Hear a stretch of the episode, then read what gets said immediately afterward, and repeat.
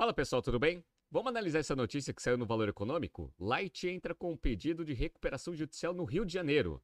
A empresa de geração, distribuição e comercialização de energia lá do Rio de Janeiro, quase 120 anos de existência, está passando por muita dificuldade e entrou com pedido na sexta-feira de recuperação judicial. Vamos entender o que aconteceu com a Light e vamos ver os impactos no mercado desse pedido de recuperação judicial. Se você gosta das nossas análises, por favor, dê um like nesse vídeo. E se você puder compartilhar as nossas análises com pessoas que possam fazer bom uso delas, a gente agradece. Relembrando, pessoal, em julho a gente dá início à segunda turma de 2023 do Price Strategy Program, nosso curso completo de estratégia e precificação, que vai analisar todo o ferramental de pricing, gestão de valor para o cliente e para a empresa e como que a gente alinha estrategicamente a companhia utilizando pricing. Curso muito rápido, três semanas, duas noites por semana via Zoom, mas ele é bastante denso. Se você é um analista de pricing, é consultor de estratégia ou tem price como tomada de decisão estratégica dentro da sua empresa, entre no nosso site www.btcompany.com.br e faça parte da segunda turma de 2023. Inscrições abertas, um curso 100% comigo. Vejo vocês em julho. Bom, vamos entender aqui o que aconteceu com a Light e algumas notícias do próprio valor econômico. Vamos lá. A Light anunciou nesta sexta-feira, dia 12, que entrou oficialmente com pedido de recuperação judicial perante a terceira vara empresarial da comarca da capital do estado do Rio de Janeiro. O pedido de recuperação judicial da concessionária foi efetivada pela Light SA, holding de capital aberto sediada no Rio de Janeiro, envolvendo as controladas Light Serviços de Eletricidade SA, concessionária de transmissão e distribuição de energia, e a Light Energia SA, de geração de energia elétrica, ambas localizadas no mesmo endereço da holding. Ou seja, a empresa ela tem duas unidades de negócio, uma de geração, outra de distribuição é, a hold como um todo entrou em recuperação judicial, né? Por causa do início do processo de recuperação judicial, as ações da companhia serão removidas dos índices após o pregão de segunda-feira, dia 15. De acordo com a operadora da bolsa, os papéis da companhia serão excluídos de todos os índices, né? Então tem um monte de índice aqui que as ações da Light faziam parte, vai ser excluído de todos esses índices, né? A empresa afirma que a recuperação judicial compreende obrigações aproximadamente de 11 bilhões de reais embora venha avançando nas negociações com os credores, a atual situação econômica financeira está se agravando. Então, a Light ela já vem passando por dificuldade, já tinha anunciado no começo do ano que não ia pagar as debêntures vencidas ali nesse primeiro né, trimestre ou até um pouco no segundo trimestre, e isso já levantou um alerta que a empresa estava passando por muita dificuldade. Qual que foi o grande problema? problema aqui que, que causou todo esse caos aqui financeiro na Light. Aí tem uma outra notícia muito interessante aqui do Valor Econômico, que é o seguinte, ó. Como o gato de luz quebrou a Light, entenda. Então, basicamente, o nível de perda que a Light tem, ele é infinitamente maior do que uma concessionária média aqui do Brasil. Vamos lá. Isso acontece porque mais da metade da energia, 53,98% distribuída pela companhia, é furtada. E o custo disso não pode ser repassado integralmente para os consumidores. Então você já vira o problema. Tudo que você consegue distribuir, mais da metade é furtado, ou seja, você não gera receita, mas tem o custo né, de geração e também de distribuição. E por é, questões regulatórias, você não consegue repassar esse aumento de custo para todos os clientes. Vamos lá? A Agência Nacional de Energia Elétrica, ANEEL, estabelece uma meta regulatória de perdas e qualquer percentual acima disso precisa ser absorvido pelo caixas, pelos caixas das companhias. No caso da Light, que atende 31 dos 92 municípios do Rio de Janeiro, incluindo a capital e a região metropolitana, esse limite é de 35,28. Assim, é a distribuidora que arca com a diferença. Então, de 53,98 que é a perda, você pode é, repassar 35,28, o resto é a, o caixa da Light que vai precisar absorver, né? Então, você já vê o problema. Aí tem muita gente que fala o seguinte: ah, Renato, mas é muito fácil, é só ir lá e cortar a luz. Olha essa frase aqui, ó, abre aspas. A caixa de luz é blindada, mas é simples sequestrar uma equipe da Light e mandar eles abrirem a caixa. É só mostrar os fuzis, disse uma fonte próxima à empresa ao valor, na condição de anonimado, por causa né, da sensibilidade do tema. Então o que acontece? Não é fácil você ir e simplesmente cortar os gatos de luz para você, obviamente, diminuir as perdas. Por quê? Porque lá no Rio de Janeiro você sabe que as coisas são um pouco diferentes aqui e são um pouco mais complicadas. Então, você vai lá no poste, a galera já sequestra a equipe, não deixa eles entrarem ali em alguns locais ali que eventualmente eles tenham identificado que existem perdas, até porque tem bastante tráfico, etc, milícia, entre outras coisas que a gente sabe que acontece no Rio de Janeiro, né? Só que tem muita gente que acha que isso daqui só acontece em comunidades. Ah, então quer dizer que comunidades que, é, que são né, basicamente o problema de furto de energia? Não. Sabe por quê? Porque é o seguinte, né? Imagina que você tá lá, você é o gestor da Light, eventualmente, e aí você está vendo que está tendo muita perda, aí você vai, obviamente, repassar pelo menos os 35 dos 53 para os clientes que eventualmente pagam. Se você é um cliente da Light que paga, que está vendo sua conta subir, e está vendo que mais de 54% ali da energia é furtada e não acontece absolutamente nada, o que, que começa a acontecer? As pessoas que têm condições de pagar também começam a fazer gato.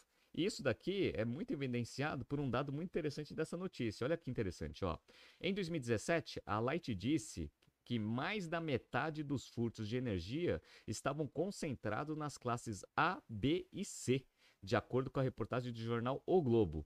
Do total de consumidores, 52% de toda a perda de energia ficavam em áreas de classe média alta, enquanto mais de os demais 48% estavam concentradas em áreas de risco, locais que a empresa geralmente não consegue ter acesso para fiscalização.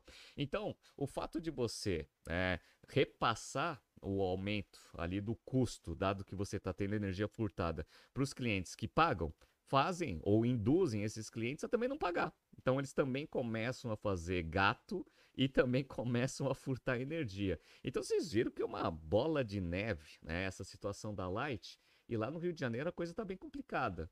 E aí o que aconteceu? O CEO já falou que se não aprovar a recuperação judicial, a empresa vai quebrar. Olha aqui a notícia do pipeline aqui da, do valor econômico. CEO da Light, dois pontos não temos 11 bilhões escondidos para pagar dívida. Basicamente, o que ele está falando é assim: olha, se não é, entrar em recuperação judicial, sentar com os credores e a gente entender como que a gente resolve esse problema, a empresa simplesmente para de operar. Vamos entender aqui um pouco do que acontece olhando os financials dessa companhia. Então vamos lá, para quem está vendo aqui no YouTube, eu estou dando uma olhada aqui ó, no consolidado. Consolidado vai ter toda a parte de distribuição, que é o problema, e a parte de geração. Então, em 2022, eles tiveram uma receita bruta de 20,4 bilhões de reais. Receita líquida de 12,1. Beleza. Só que eles já tiveram aqui né, um lucro líquido negativo, ou seja, um prejuízo líquido de 5,6 bilhões de reais. Né? E vocês viram que a empresa está com 11 bilhões de dívida. E essa dívida com taxa de juros alto, que é o que a gente está vivendo hoje no Brasil, olha quanto que está tendo o resultado, como está sendo o resultado financeiro aqui, ó, menos 4 bilhões de reais. Né? Então, operacionalmente a empresa já dá prejuízo, porque você vê que a receita líquida é 12 bilhões e as despesas operacionais são 13 13, só que você ainda tem os 4 bilhões de despesas financeiras, mais um monte de outras coisas, 5 bilhões e 600 de prejuízo líquido. Quando você pega aqui por unidade de negócio, a parte de geração e comercialização até dá resultado positivo. Só que representa muito pouco da receita da empresa. Então, a receita bruta dos 20 bilhões, 1 bilhão 288 é de geração e ela gera um lucro líquido de 233 milhões de reais. No entanto, como a gente viu, o problema é a parte de distribuição. A distribuição, ela gera uma receita bruta aqui de 20,335 bilhões, ou seja, para praticamente toda a receita da empresa.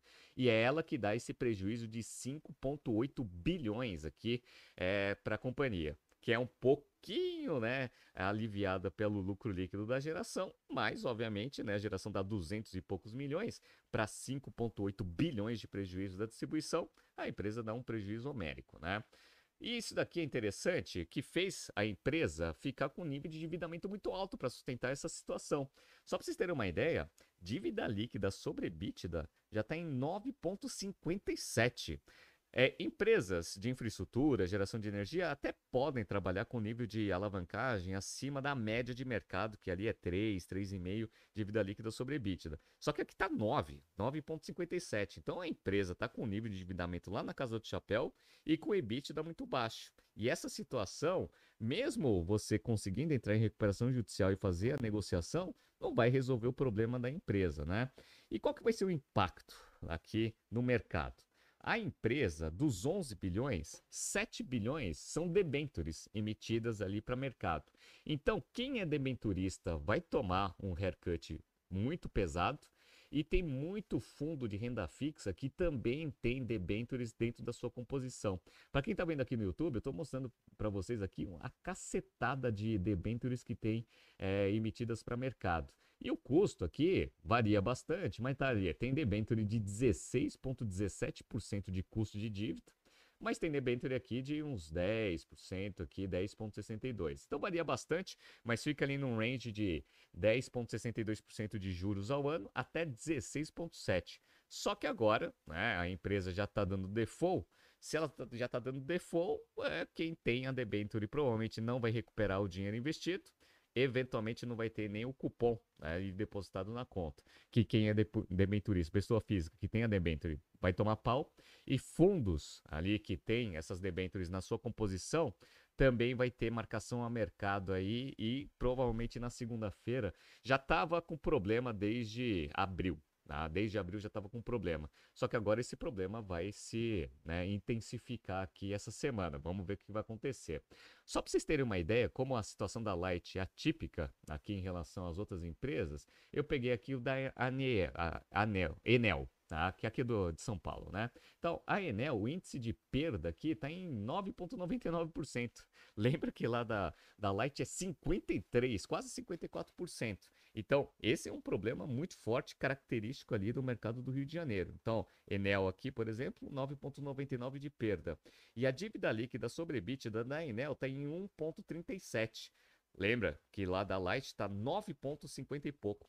Então, assim, a Light é um caso bem atípico aqui em termos de mercado. Então, é diferente ali dos outros casos que a gente viu, né? Que o varejo, por exemplo, está passando por muita dificuldade, etc e tal. Mas aqui, só a Light entrando em recuperação judicial não quer dizer que outras geradoras e comercializadoras e distribuidoras de energia estejam na mesma situação. Tá?